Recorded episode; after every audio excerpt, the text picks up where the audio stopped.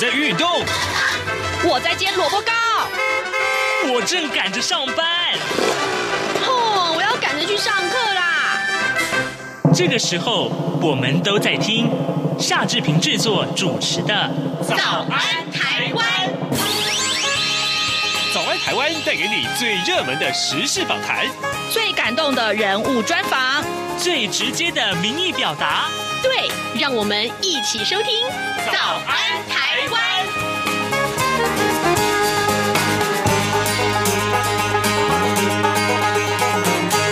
早安，台湾！我是夏志平。今天是二零二一年的五月五号，星期三，礼拜三，我们开脸书的现场直播。待会呢，我们会邀请资深的媒体人郭鸿章来到录音室里，跟大家聊一聊最重要的时事。这个礼拜，我们先从哪些新闻开始聊呢？呃，各位啊，呃，英国的《经济学人》杂志呢，他说，呃，台湾是全球最危险的地方。这个危言耸听的这个呃言论，呃，其实其来有自啊啊，那。我必须说，呃，他这么说有错吗？可能没有错哦，但但是我们应该要有怎样的认知呢？而另外呢，我们也看到了，呃，蔡英文呃总统成为美国哈利法克斯国际安全论坛里面呢马坎公共事务领袖奖章的得主，今年度的得主。我们待会儿也请呃鸿章为大家来分析这两件事情放在一起该怎么去看待。还有，当然了，这个月的多维月刊的封面故事，太阳花。到了今天又能如何呢？哎，待会儿我们请鸿章来跟大家分析这些重要的时事。在请鸿章跟大家开始呃呃这个呃访谈之前呢，呃志平有一点点时间跟大家说一说各平面媒体上面的头版头条讯息。我们首先看到《苹果日报》。还有联合报谈到都是疫情，不过呃，苹果日报这个疫情昨天也可以算是在脸书上面很多很多人关切的，这是第一个病例，怎么回事呢？机师啊已经打了疫苗，但打完疫苗之后还染疫啊！华航空姐也确诊，两个人四月二十九号曾经同去民生社区的酒吧。我们看到苹果日报的内文是这样写着：呃，国内啊首见打完疫苗之后仍染疫的案例了，中央流行。疫情指挥中心昨天公布了新增加两例中华航空机组员确诊 COVID-19 感染源调查当中，其中呢第一千一百五十三例的机师呢，他在上个月二十二号已经打了第一剂的 AZ 疫苗，但是呢却在九天之后发病，呃，这是国内第一例的打疫苗之后的确诊病例。好，另外呢，就是第一千一百五十四例，也就是华航诺富特案首名的空服员确诊了。两个人曾经一起到台北市松山区的运动酒吧。那么，另外呢，前天确诊的诺富特外包水电工啊，他的足迹曝光在新北市芦洲区活动。专家呢，直指目前疫情危险，呼吁全民要落实防疫。避免大爆发，我们也特别在这个新闻的同时，也呼吁大家，可以的话，赶快平常没事外出就戴上口罩啊！回到家里之前，勤洗手。啊，另外，《联合报》的头版头条告诉我们，啊，这个北北桃啊，呃，北北桃宜啊，宜兰包括宜兰这四个地方的医院是禁止探病的。十七号之前，社区高度警戒，长照机构也禁止探视。我们看到。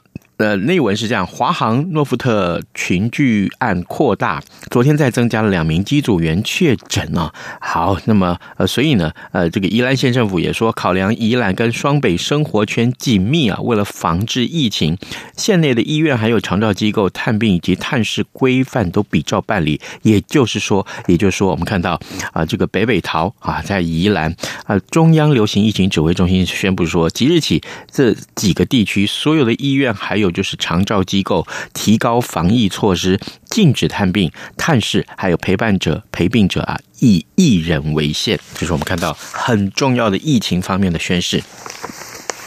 另外，我们看到呃，《中国时报》头版头啊，其实告诉大家。詹顺贵就是前环保署的副署长，他说啊，呃，这个三阶外推啊，他是挺三阶外推。那么三阶，大家提到这三阶这两个字，大家应该都很清楚了啊。那么环团面临了分裂，行政院前天宣布外。三阶外推方案。呃，桃呃环保署的前副署长詹顺贵昨天呢，大阵仗的邀集支持三阶外推的环团召开记者会，而且不避讳的说，呃，他会为藻礁公投呃投下不同意票，并且指出，如果三阶延迟，恐怕会使核电复辟。不过呢，呃，藻礁公投推出联呃推动联盟却指出说，三阶迁址跟非核家园没有冲突，将三阶迁到安全的地方，对能源安全才是长久之计。所以目目目前我们看到环保团体面临了分裂的危机了。好，另外我们才看到是自由时报，自由时报上面头版头条告诉大家，呃，这个呃社会案件是昨天真的是 志平最离谱的这个呃社会新闻了，怎么会有一千只蟑螂出现在呃餐厅里面？我看到这个新闻的时候，也真的是很，我就不知道刚才怎么说啊，这是好莱坞的黑色喜剧里面是不是常见呢？呃，泼张追啊，这个呃呃聚星会的这个负责人一千不五百万的债务，有四个黑帮投案啊，那就是在呃前天有一场这个呃警官的高阶警官的聚会，结果呢有这个黑道了到。到到现场去撒了一千只蟑螂，我我一边播的新闻，我不知道为什么突然觉得很可笑。好，这个消息也放在头版头，告诉大家，嗯，那这个同时有这个。呃，《自由时报》的焦点评论是提到了这一点。他说，治安败坏的一记警钟，就是提到的是这件事情。最近警察事的事情还非常非常多，有空我志平一定会为您探讨。好，今天我们花了比较多的时间了，来讨论新闻时事。那么，呃，现在时间早晨七点零六分五十二秒了，我们先进一段广告，广告过后马上就开脸书的现场直播。注意注意，请注意！这样看中国节目主持群有新成员加入。各位听众朋友，大家好，我是这样看中国节目主持人陈冠廷，欢迎收听每周五播出的《这样看中国》陈冠廷时间。多元角度、精彩丰富的节目内容，请锁定每周一到每周五晚间九点三十分到十点播出的《这样看中国》。早安，台湾，你正吃着什么样的早餐？吐司加火腿蛋，咬一口，然后收听中央广播电台。早安现场。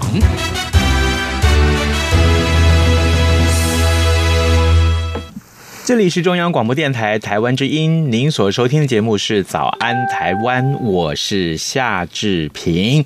此刻时间早晨七点零八分零八秒啊，我们今天在节目中开脸书的现场直播，每逢礼拜三嘛啊，那第一个礼拜，每个月的第一个礼拜，我们都为您邀请了资深媒体人郭鸿章来到节目中，为大家来分析时事。鸿章，你早，早，志平早，各位听众早。这个口罩很炫哎，呃，对，加强防疫，因为我们的社区最近有两个这个确诊病例。啊，离我远点吗？对啊。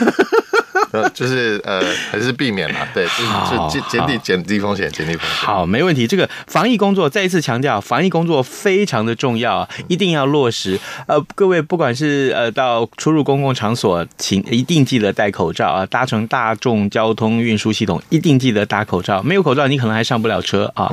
然后呢，更重要的是勤洗手啊。各种防疫措施千万要记住，万一你身体出现了症状的话，异常状况，请记。住，赶快跟医疗机构联络。是，好，来，今天志平来跟大家来说的这个事情，我们先请鸿章从这件事情开始谈呐。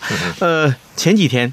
英国的《经济学人》杂志啊，那这篇文章称说啊，台湾是全球最危险的地方。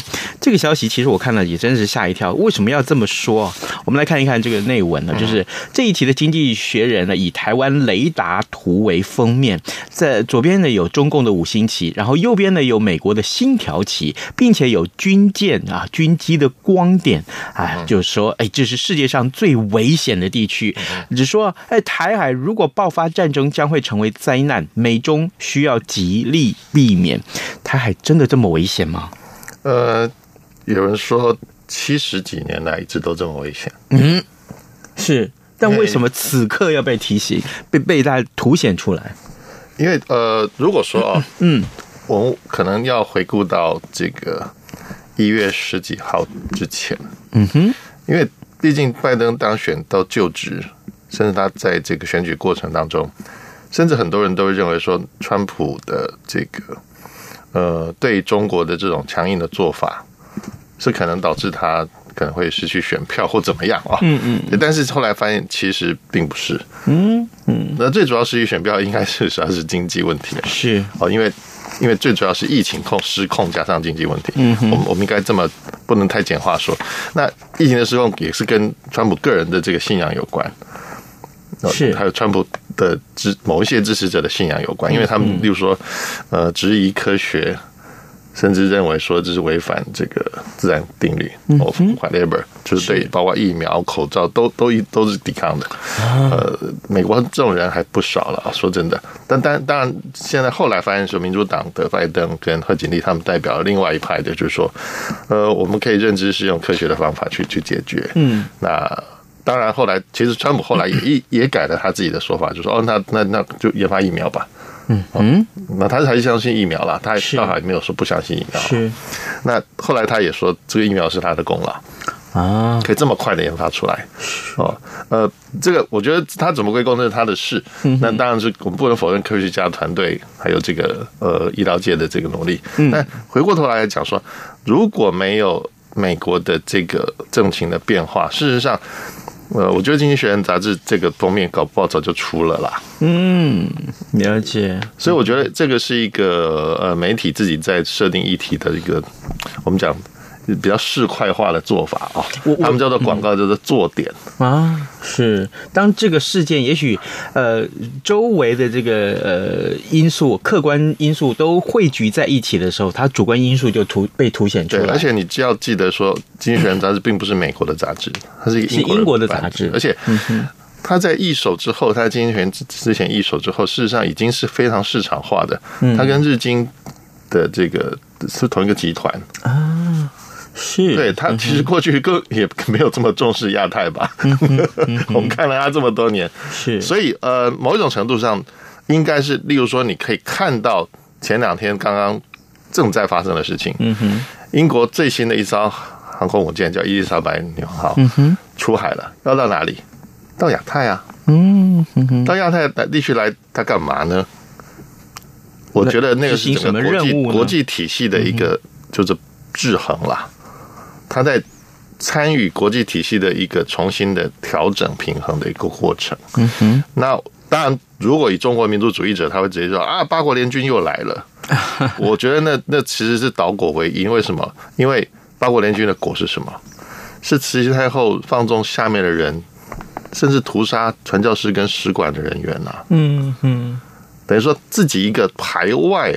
借以排外来 想要解决中国内部政治问题的一个举措，嗯，导致的一个应该也是悲剧跟惨剧，是才造成中国被八国联军。其实因为为了什么？为了声讨屠杀他们的人民，屠杀他们的教士，屠杀他们的使馆人员，甚至还围困他们。嗯，整个不止八国，十几个国家，欧美日的国家的是。使馆人员跟他们的侨民差一点被屠杀殆尽，围城五十五日。嗯，那五十五日是北京 发动，包括天安呃义义和团这些人，还有包括还有清朝的武装武装力量进去想要围剿他们。是，我觉得那是一个非常不文明的一个一个历史。嗯哼，是。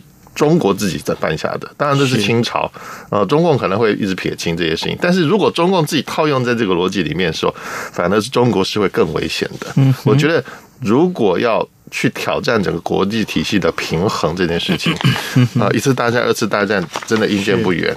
冷战其实是没真的打起来，但是冷因为冷战发生了各地的这种冲突也好，或者是。无谓的人命的损失其实还蛮多的。提到了冲突，洪章，我有问题来请教你。我们就回到这个呃《经济学人》这篇报道里面来看。嗯、事实上，我们跟其他的呃跑军事的同业也好，我们经常聚在一块儿聊天了、哦。呃，或多或少我们有听听到这样的讯息，但那我我一直觉得嗯，会不会那只是危言耸听？不过今天，呃，《经济学人》杂志也把它拿出来这样去探讨。那这个报道里面呢提到了什么？他说，呃，时至今日啊，呃，这个呃，美国忧心啊，恐怕没有办法阻止中国武力统一台湾。美国的印太司令部的司令啊，戴维森，他在今年三月份在众议院听证会上被问到说，中国未来五年到十年侵略或者是采取军事行动，最可能潜在目标时啊，表示他说台湾是首当首当其冲的。好，呃，这样还说时间最快就在二零二七年。各位，今天是二零二一年，也就是说六年之内，六年之内可能会真的有这件事情发生。你怎么去看待《经济学人》的这个推论？呃，我觉得如果是 光是用某一个分析来套用说它必然发生。我觉得都是可行的推论，是，但是是不是会发生，取决于这里面的几个我们叫做演员好了，嗯，或者叫行为者。是，那其实台海的行为者有哪些人？主要演员、主角有哪些？嗯哼，我懂你的意思。台湾并不是非主角哦，嗯哼，只是他这个主角可能他讲话不能太大声，嗯。应该这么说，台湾是一个关键性的角色。是，而且最重要的是说，如果今天假设我们想一个情境，就是他文章一直在提到的，像这个台积电的，嗯，呃，全世界不能没有台积电。是，可是美国自己，包括英特尔，现在也也幡然觉醒，说我也要做晶圆代工。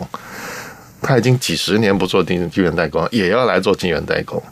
他只是在符合，想要符合美国现在在做的叫做，呃呃，改变他们自己的供应链，嗯，好，去想要调整，不要不要依过于依赖中国或者红色供应链，想要自己有自己的安全感。那其实符合这个美国整个政策，而且是这个是两党都支持的，嗯哼，所以英英特尔在美国做这件事情的时候不会。包括例如说反托拉斯，绝对不会被调查。是，我觉得他也不会因为去兼并其他公司而发现说别人的抗拒。为什么？因为有一个大的事件，而且甚至是我们讲到意识形态了。这个意识形态跟过去的单纯的冷战的时候的意识形态是不一样的。嗯，这个意识形态现在我们还不能够完完全全完全把它定义完，但是我们可以隐含的就是这种经济引发过去。夹杂过去旧的这个地缘政治的这种安全感、安全议题，已经是不一样的。嗯，对，嗯哼，可能你认为经济反而是决定后面的事情。嗯，例而且这个经济也包含了科技的因素，这个科技导致为驱动力的经济因素，就造成了我们刚刚讲的，是。包括为什么美国要打科技战，而不是只有打关税战而已。嗯，如果简单打关税战就可以把中国打趴的话，那何不就继续做就好呢？嗯，是，而且这个报道里面还提到，就是说台湾的晶圆代工如果中断的话，其实。中讲到中断这件事情，意思意思就是说，台湾遭受到一旦遭受到呃武力攻击，那这个台湾所有经济可能就从此就面临一个很重要的黑暗期。对，那晶圆代工没有办法出口，对全球的经济的损失是四千九百亿美元。嗯，各位，四千九百亿美元，在疫情这么严重的时候，我们看到全球经济损失已经是这么多了，如果再加上这个损失，可以吗？全球承受得了吗？对啊，啊，这个就是两两兆，这个不然几兆都一样。其实我觉得四千亿，那那是某一段时间嘛。是，如果长期下去，可能更严重。但是，但是好像另外说法是说，呃，有一个推论是说，我干脆中共，我就是直接奔着晶圆代工厂来。嗯哼。他就他又直接拿下晶圆代工厂取代台积电吗？是不是他直接来拿的是只要只要晶圆代工厂？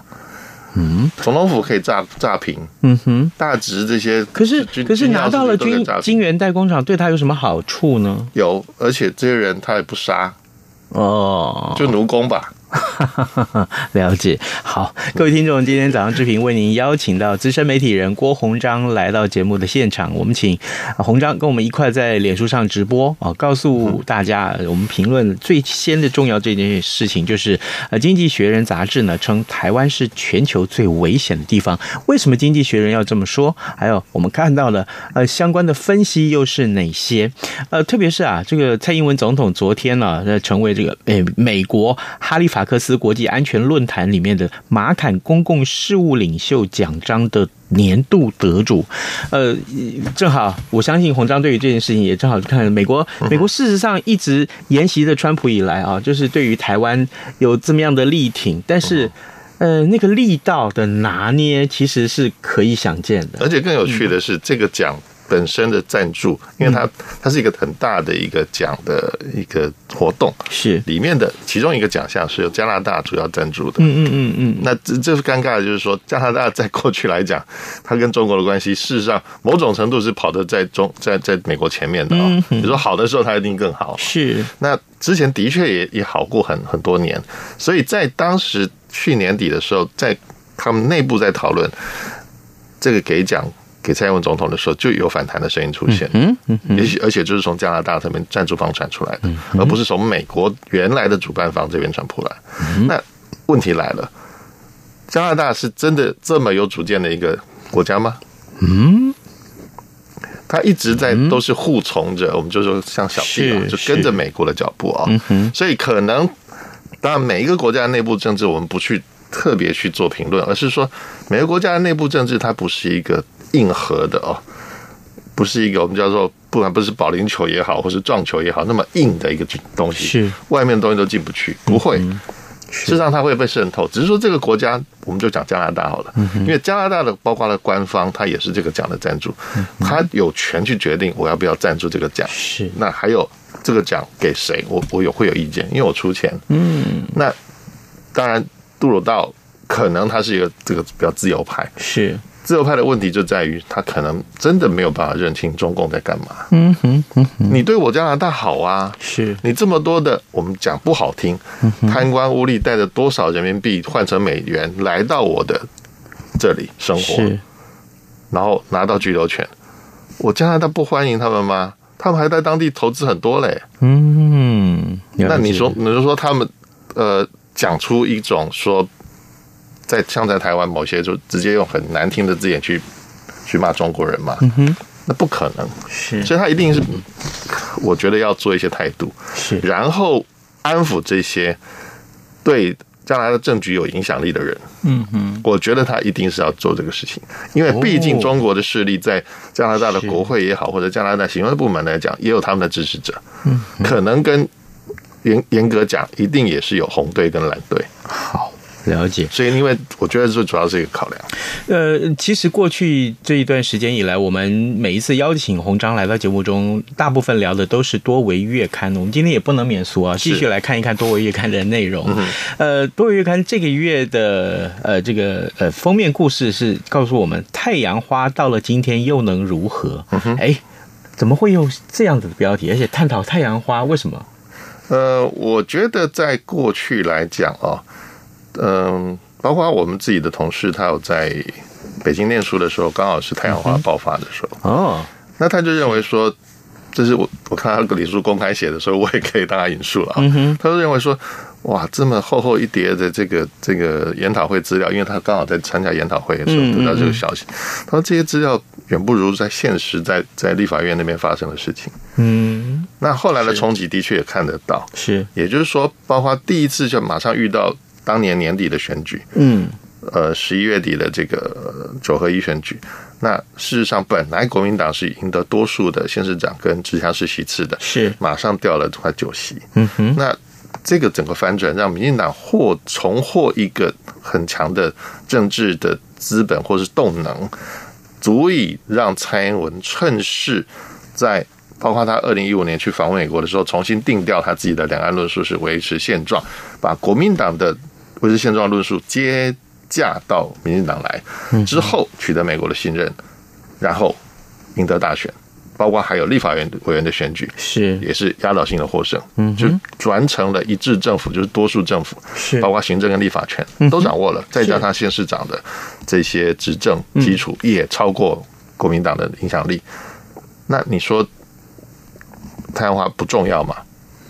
但是当初可能讨论这个题目的时候，主要自然立论不是在讨论它造成什么样的影响，是说它的影响力是不是的确在示威？嗯，包括例如说，我们看到呃当时活动的要角之一的这个林非凡，呃，后来他在出国去念书之后回来接了民进党的副秘书长，当然有支持支持这样的做法，因为不让民进党的党务年轻化，所以他只他就是一级党务主管，是。他就在推动一些呃，包括党内的改革以及一些。能够符合他们民主进步党的核心价值的一些政策也好，因为很多政策，例如说在党政的这中间的运作过程，党政体系的运作过程当中，其实党中央也是非常重要的一个一个发电机哦。我们千千万不要忽视它。那但是回过头来讲，探花的运动的人有几个进入体制？好像也不多呀。是，呃，嗯。所以我，我我昨天我们晚上在跟，昨天下午在跟这个志平我们在聊聊这些题目的时候，我就注意到了刘仲敬先生他的这个历史学者他提到的，嗯，他去讲五四运动背后的一些是历史的脉络。太阳花跟五四运动合在一起讨论，放在一起讨论，放在一起对照也好了。我们不要说直接当成对比，因为因为对比我觉得完全不适合，因为两个这个时空背景跟历史背景是不同的。嗯哼，但是同样的有一件事情就是在。呃，五四运动发生的时候是前面是巴黎和会，因为就是一次大战的遗留的问题，呃，因为牵涉到中国自己变成是一个被吃豆腐的一方嘛，嗯，那当然那个时候大学生在爱国心的驱使下，觉得呃中国当时的中华民国利益受损，包括民族的自尊跟实际的这个，包括甚至是割地嘛，啊。是不是我我自己的殖民的被殖民地还是继续被被殖民地，只是换一个老板而已。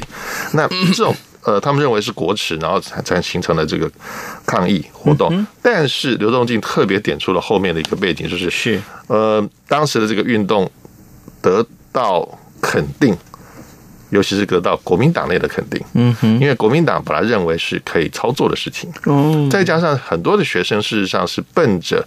呃，升官发财来的，嗯哼，因为当时的大学教育，尤其是北京大学，是，嗯，因为民国才成立不久，嗯哼，所以很多的孩子心态上还是处于科举的这个这个关键的这个态度，而且再加上当时的中国人民的一般的经济能力跟社会地位都不高，是，他能够念到大学，的确是人中之龙，是。鸿章，我们的时间不多，抱歉，我想请教你，就是说，假定当时的五四其实对中国未来后来的影响是很大，有一个正面的影响。是。那么现在我们来看太阳花对于未来台湾的影响，应该是正面的喽？我觉得一样还是有正负。两面，嗯哼，是不能够完全只看正面或只看负面，因为很多人可能完全不习惯说，为什么年轻人可以挑战现有的这个体制？对不起，年轻人在历史上一直在挑战体制。嗯，例如说，你看法国的一九六零年、七零年。这种学运暴乱，嗯，其实整个改变了法国后来的政治演演变，嗯，那也这种思潮也影响到其他世界各国，是是是，我我们必须这样子讲，就是说年轻人参与政治其实是一件好事，是。是一件好事。如果可以对原有的酱缸文化造成一些影响，打破这些陈疴，为什么不？应该是给予奖励才对的。是，但是我们在之后肯定就去持续监督这些。